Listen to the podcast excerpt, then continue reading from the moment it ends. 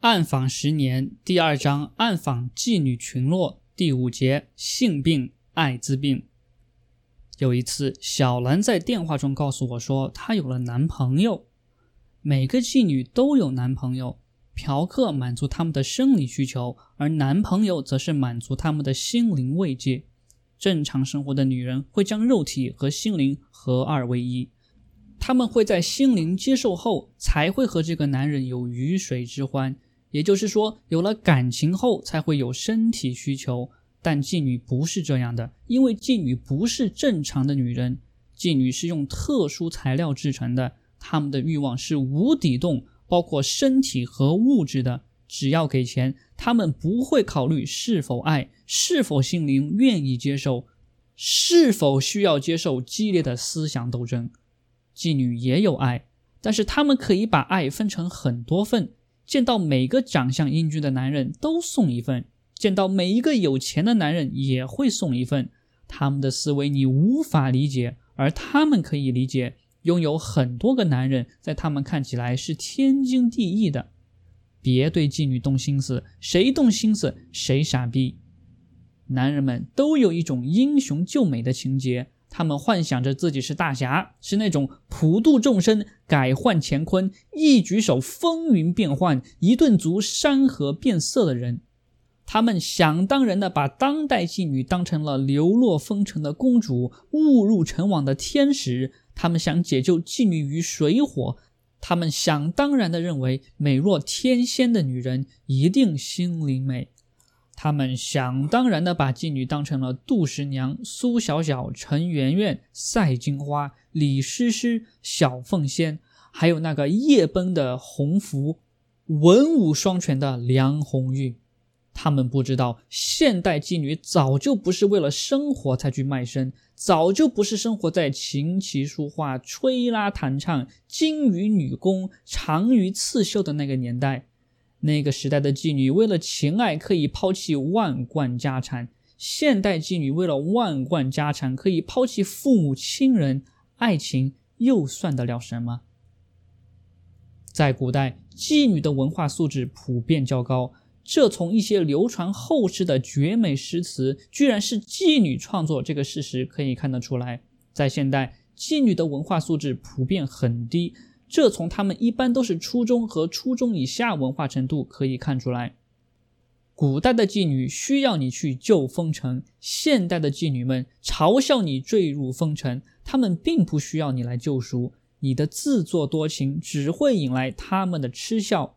我曾经和很多名妓女交谈过，有有一些长相都中等偏下，举止粗鲁，毫无教养。然而他们的爱情观依旧是找个有钱人。而稍微有点姿色的，则需要丈夫是特别有钱。就连浑身臃肿、既没长相也没身材的老妓女堂姐，她的目标也是找个有钱人把她养起来。有一次，我和小兰交谈，当她听说我一个月只有不到两千块的收入的时候，就嘲笑我说：“哼，上大学有什么用处？还没我一个小学毕业生赚钱多。”钱在他们心中代表了一切。只要有钱，他们不管钱的来路，不管钱是否肮脏，钱是唯一能够让他们动心的东西。长期好逸恶劳的生活已经让这群人成为了社会上特殊的一群人。更有一些妓女和犯罪分子沆瀣一气，成为社会的毒瘤。我是眼看着小兰成为了这样的人，我曾经劝过她，可是她说她想要很多钱，有了钱就不做这事儿了。到一个陌生的城市找个喜欢的男人结婚生孩子，在那里没有人知道他做过什么，没有人知道他的过去。这几乎是所有妓女的想法。那时候还没有处女膜修补技术，而现在的妓女的想法除了以上那条外，还有一条：做个处女膜修补术，变成处女，羞答答的恋爱结婚。然而，即使身体修补完整了，心灵能够修补完整吗？那些日夜卖笑的创伤，那些争风吃醋的纠葛，那些提防报复的恐惧，让你再也回不到少女时代，让你再也无法纯真的爱一个人，让你无法承担起家庭的责任，你注定了这一生会生活在悲剧中。有一天，我问小兰：“你现在不是有男朋友吗？怎么想着以后还找呢？”小兰说：“这个男人只有在自己孤独的时候才会让他来陪，陪自己购物，陪自己过节。而平常的日子，他可以找别的男人，那个男人也可以找别的女人。”我愕然，我真想不到世界上还有这样的爱情，还有这样的男女关系。是妓女让我们的生活变得繁杂、扑朔迷离；是妓女颠覆了我们固有的社会基础和思想理念。小兰的男朋友叫周辉，是一个彻头彻尾的街头流氓。小兰是一次陪客人喝酒的时候认识周辉的。那天，小兰站街，来了一个四十多岁的女人。她穿着真丝套裙，身体向横向发展，三角眼，一字眉，长相凶恶，一看就很像电影中出现的古代老鸨。事实上，他就是一名老鸨。他在附近开了一家发廊，手下有几个妓女。小兰认识他。有一次，他让小兰自己在发廊做，小兰嫌整天坐在电视前闷得慌，就没有答应。老鸨见到小兰就说：“妹子，今晚有场生意，你去不去啊？”小兰问：“去哪里？”老鸨说：“有一个老板从南方来，点名要七个漂亮妹子去唱歌，我缺两个，你去的话就算一个。”小兰爽快的答应了。此前她还没有进过歌厅。那晚，小兰和六名漂亮妹子来到了歌厅。歌厅的每个房间都有人在唱歌。各种奇形怪状的声音从每个房间的门缝里挤了出来，在走廊里汇成一条河流。站在走廊上的服务生被这条河流冲击得龇牙咧嘴，忍俊不禁。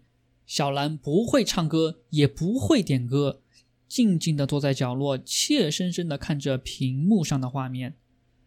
那晚来了六个男人，带头的是一个三十多岁的人，他说话的时候喜欢挥舞着手臂。很像文革时期八个样板戏中的英雄人物，很有感染力和领导架势。他一说话，别人都不敢说话，只能恭恭敬敬地抬头望着他，像一朵朵望着太阳的老向日葵。就是在那晚，小兰认识了周辉，但是在很久以后，她才知道了周辉在贩毒，而那个三十多岁的男人是他们的贩毒老大。那晚。他们拿着白色粉末状的东西放在锡纸上，下面用打火机烤，一股青烟袅袅升起。他们头聚在一起，吸一口，脸上露出沉醉的神情。小兰不知道那是什么，周辉让她试试，她吸了一口，却感到头晕恶心。那晚，小兰陪着他们，没有人脱她的衣服，只有周辉把手放在她大腿上揉了揉。而他赚到了三百元钱，这是小兰赚的最轻松的一次。那次过后，周辉经常打他电话，要做他的朋友。无聊的小兰就答应了。就在小兰进歌厅的那天晚上，小文却进了诊所。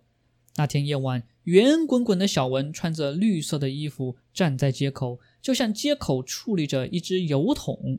他眼巴巴地看着来来往往的行人，等待着生意来临。但他没有等到生意，却等到了一辆警车。那辆警车刚刚在拐角的地方出现，妓女群中就有人发出了一声尖利的叫喊。此刻，就像狂风吹起遍地落叶般，妓女们向四面八方逃窜。小文被无数的高跟鞋和白皙的大腿卷裹着，卷裹进了一条小巷。在狭窄的小巷里，他的肚子突然一阵绞痛，就跌倒了。妓女们都在躲避，没有人顾得上他。小文岔开双腿坐在地上，感觉到有一股暖暖的水流从下体流了出来，浸湿了裤头。然后一阵剧痛蔓延了全身，他倒在地上哭了起来。然而那天夜晚的那辆警车只是路过这里而已。他呼啸着从巷口驶过，很快就消失在了视线之内。小文一直哭着，他不知道自己的身体发生了什么，为什么有这么多的血流出来，为什么会痛彻骨髓。几名返回生的妓女看到这种情景，七手八脚的扶起小文，将他送进了附近一间小诊所里，让他看起来不像是一名医生，倒像是一名阉猪的。几十年前走村串乡给猪做绝育手术的人，也喜欢穿着白大褂。现在这种职业已经绝迹了。这间只有十几平方米的诊所，囊括了所有医院的所有科室。这个四十多岁的男人将医院里的所有植物汇聚一身。他声称，既可以给小孩治尿床，还可以治愈成年男子的阳痿早泄。他既可以让癌症患者起死回生，还能够给不育妇女再造福音。在所有城市的城中村，我们都能见到这样的小诊所。十年前，那些打工者，年老的、年轻的、男的、女的，患病时都会选择这样的诊所。这样的诊所尽管医术极差，但是最关键的是收费低廉。那些公立医院的高楼大厦，让囊中羞涩的打工者望而却步。郎中查看了小文两腿之间的血液，用南方口音说：“你流产了。”那时候，小文还不知道自己怀孕了，她只是经常感到肚子鼓胀。她想，可能是自己吃胖了，再也不能吃了，再吃就胖的难看了，没有客人会喜欢了。她当时是这么想的。从四川大凉山出来的小文，她的性启蒙和性经历全部都是嫖客和那个赌徒丈夫给予的。她只知道男女之间的那种事情，她并不知道那种事情会产生多么严重的后果。小文没有钱，他所有的钱都给了那个赌徒。郎中说，从小文一进来，他就猜到了小文是干什么的。如果没有钱，也可以医治，但是小文要做他女朋友。他要小文随叫随到，阅人无数的小文对男人的一句话、一个眼神、一个举动都洞若观火。他知道他想要什么，便答应了。小文在郎中的诊所里睡了三天，这三天里，诊所只来了三个病人：一名买止痛片的，一名买创可贴的，还有一名问了自己的病情，然后转身离开的。小文问郎中。生意这么差，你靠什么生活？郎中笑着说：“哈哈，我一个月啊，只要做三单大生意就足够了。”三天的朝夕相处，让小文觉得自己比这个大了三十岁的男人确实是爱惜自己。夜晚，他睡在自己身边，只是抚摸，并没有强迫他做不能做的事情。三天后的早晨，感觉轻松了许多的小文说。需要我的时候，你就给我打电话。长期生活在恐惧与痛苦中的小文，一点点的安慰和关怀，就让他愿意以身相许。而身体也是她唯一的财富和报答的本钱。回到家中，丈夫正在等着她，她还没有说话，就遭到劈头盖脸的打骂。这三天里，丈夫泡在一家藏身在地下的麻将馆里，身上的最后一毛钱也输光了。挨打过后，小文拖着虚弱的身体，摇摇晃晃地站在了大街上，等待着有人走过。在和小文交谈的过程中，他说：“他曾经很多次幻想会有人带领他离开这里，永远的离开这里，再也不要回来。可是那些男人完事后，都把钱甩在他的身上，一言不发的离开了。没有人愿意带着他离去。”这个世界上的男人都很绝情，她很恨他们。有时候，她幻想着回家后再也见不到丈夫，永远见不到他。丈夫被人砍杀了，被人活埋了。可是她第一天后不回来，第二天就会回来。她绝望了，她只能就这样一天天的过着，等待着生命的最后一天。郎中的出现，让她的长夜漫漫的天空出现了一点曙光。记忆中的那年冬天来得很早，一场秋雨过后，第二天上街，突然看到街面上铺了一层落叶，远处的山巅，近处的楼顶，都因为被秋雨洗过而显得非常清新，而落光的树叶树枝则像鹿角一样美丽。风阵阵吹过，让人感到了寒冷。举目望去，大街上都是穿着毛衣、棉衣的人。而让人们感到更加心寒意冷的是一则则不胫而走的消息。就是在那年秋末冬初，很多人第一次听说了一个新的疾病名称——艾滋病。那年冬天，艾滋病突然袭来，这是一贯以只生长在肮脏的资本主义国家的疾病，竟然在我们的身边被发现了。很快，有关部门组织人员对全城相当多的娱乐从业人员进行身体检查，发现了好几例艾滋病病毒携带者。而妓女们百分之八十以上都患有各种性病，有的甚至一生有数种性病。这还只是酒店桑拿里的妓女，而那些站街女们染病的比例肯定更高，因为她们更没有防范意识，她们接触的人群更为复杂。然后这条街道再一次遭到整顿，每个站街女都要进行身体检查。然而，这些妓女们一见到执法车辆，就装着良家妇女，披着随身带的长衣服；一见到执法车辆离去，就脱掉衣服，露出本色。十年前的站街女们丝毫没有戴安全套的意识，她们嫌那个橡胶制成的东西要花钱，嫖客们嫌那个东西麻烦。那时候的安全套还不叫安全套，叫避孕套。那时候，经常在大街上看到小孩子们一人拿一个避孕套，是有关部门派发给孩子家长的。孩子们比赛谁能将避孕套吹得更大，结果每个人都吹得嘴巴油腻腻的，脸上闪亮亮的。卖淫就像洪水猛兽，当无法杜绝的时候，只能疏导了。这就好像大禹治水。于是，很多志愿者来到这条街上，向妓女们义务讲解安全知识。也是在那次讲解会上，小文见到了小兰和堂姐。小兰有钱了，她穿着时尚，顾盼生辉，走到哪里都是人们关注的焦点。也是在那次的讲解会上，很多人认识了小兰。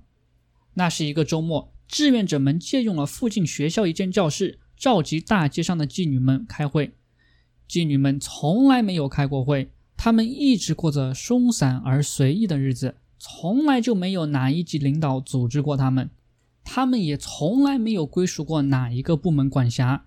当这个城市里出现了服装协会、鞋业协会、信鸽协会、藏獒协会等各种各样的协会的时候，她们却没有一个协会，她们是一群山间觅食的野鸡。野鸡是没有行业协会的。告示贴出好几天了，学校里没有一个人来。志愿者们又把传单发送到每一个貌似妓女的人手中，还是没有人来。六天过去了，就在志愿者准备撤离的时候，第七天午后来了几个妓女，好奇地探出头来说：“听说你们这里开培训班，就来看看。”我们技术好着呢，不需要你们培训。志愿者哭笑不得，向他们解释说：“呃，我们不是来培训你们的技术，是来教你们增强安全知识的。你们搞错了。”这几个妓女留下来了，听志愿者讲课。过了一会儿，又来了几个人，再过一会儿，又有人来了。就这样，那间学校里的教室来了上百人，摩肩接踵，水泄不通。一名女志愿者向妓女们解释说，在做爱前一定先要把套套戴上去，这样就会保护自己。一名男志愿者做示范，他伸出右手大拇指，左手将套套套在了右手的拇指上，这样就安全了。最前排的一名妓女问：“啊，是的。”女志愿者说。哎呀，我知道了。做那种事情前，先给大拇指套个套套就安全了。小兰站起来说：“我担心还学不会呢，原来这么简单。”台下响起了哄笑声。不是给大拇指上套，女志愿者说：“那是给哪里上套呢？”小兰不解的问。“嗯，是是。”女志愿者脸红了。反反正不是给大拇指上套。我明明是看到给大拇指上套啊，怎么就不是了？小兰继续问。给那个东西上面 套。男同志红着脸低声说：“没听见，大声说。下面几个妓女打趣的说：“志愿者们都窘红了脖子。”堂姐知道怎么用。当初为了避孕，她一直用这个名字叫避孕套，而现在叫安全套的套套。她在后排大喊：“你们两个真人试验一下，我又不是没见过嫩鸡巴。”这次所有妓女都笑了，只有志愿者没有笑，他们快哭了。按照传统新闻报道的写法，我参加了那次志愿者培训会后，一定要在稿件中写道。通过培训，妓女们提高了思想觉悟，认识到了自身知识水平的差距。他们纷纷表态，以后一定要珍惜生命，重新做人，为社会多做贡献。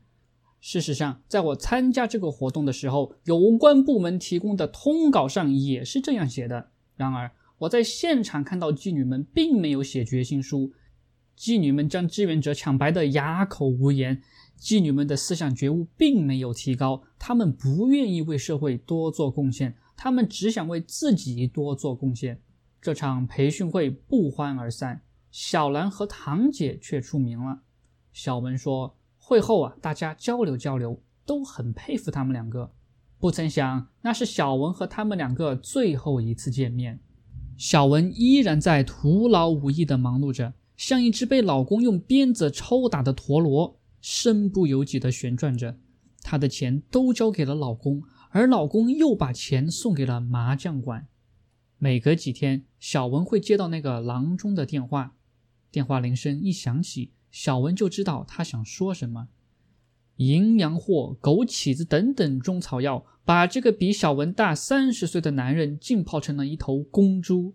这个郎中还会配置另外一种药物，颜色暗红。她让小文把这些药物带回家，偷偷的倒在丈夫的茶杯中。长期饮用这种药物会让丈夫丧失性欲。和很多妓女一样，小文身染多种性病。每次小文来到诊所，郎中就会从一个玻璃瓶子里倒出指甲盖那么小的一粒颗状的药物，放在脸盆里，加上水，水就会变成紫红色。郎中让小文脱光衣服，把下体浸泡在这种紫红色的液体中。浸泡过后，小文下体的瘙痒就有些减轻。他很惊讶，他不知道那种神奇的颗粒药物叫什么。如果他上过初中，他就会知道这种药物叫高锰酸钾。郎中很懂得保护自己，他每次都会使用志愿者介绍的那种套。他说：“这种套会让他时间更长。”郎中还给小文打青霉素，让小文变得更胖，而下体的症状日渐消失。这本来是最基础、普通的医疗知识，任何一个江湖医生、蒙古大夫都会懂得。可是小文不知道，他把这个郎中当成了当代华佗，药到病除，妙手回春。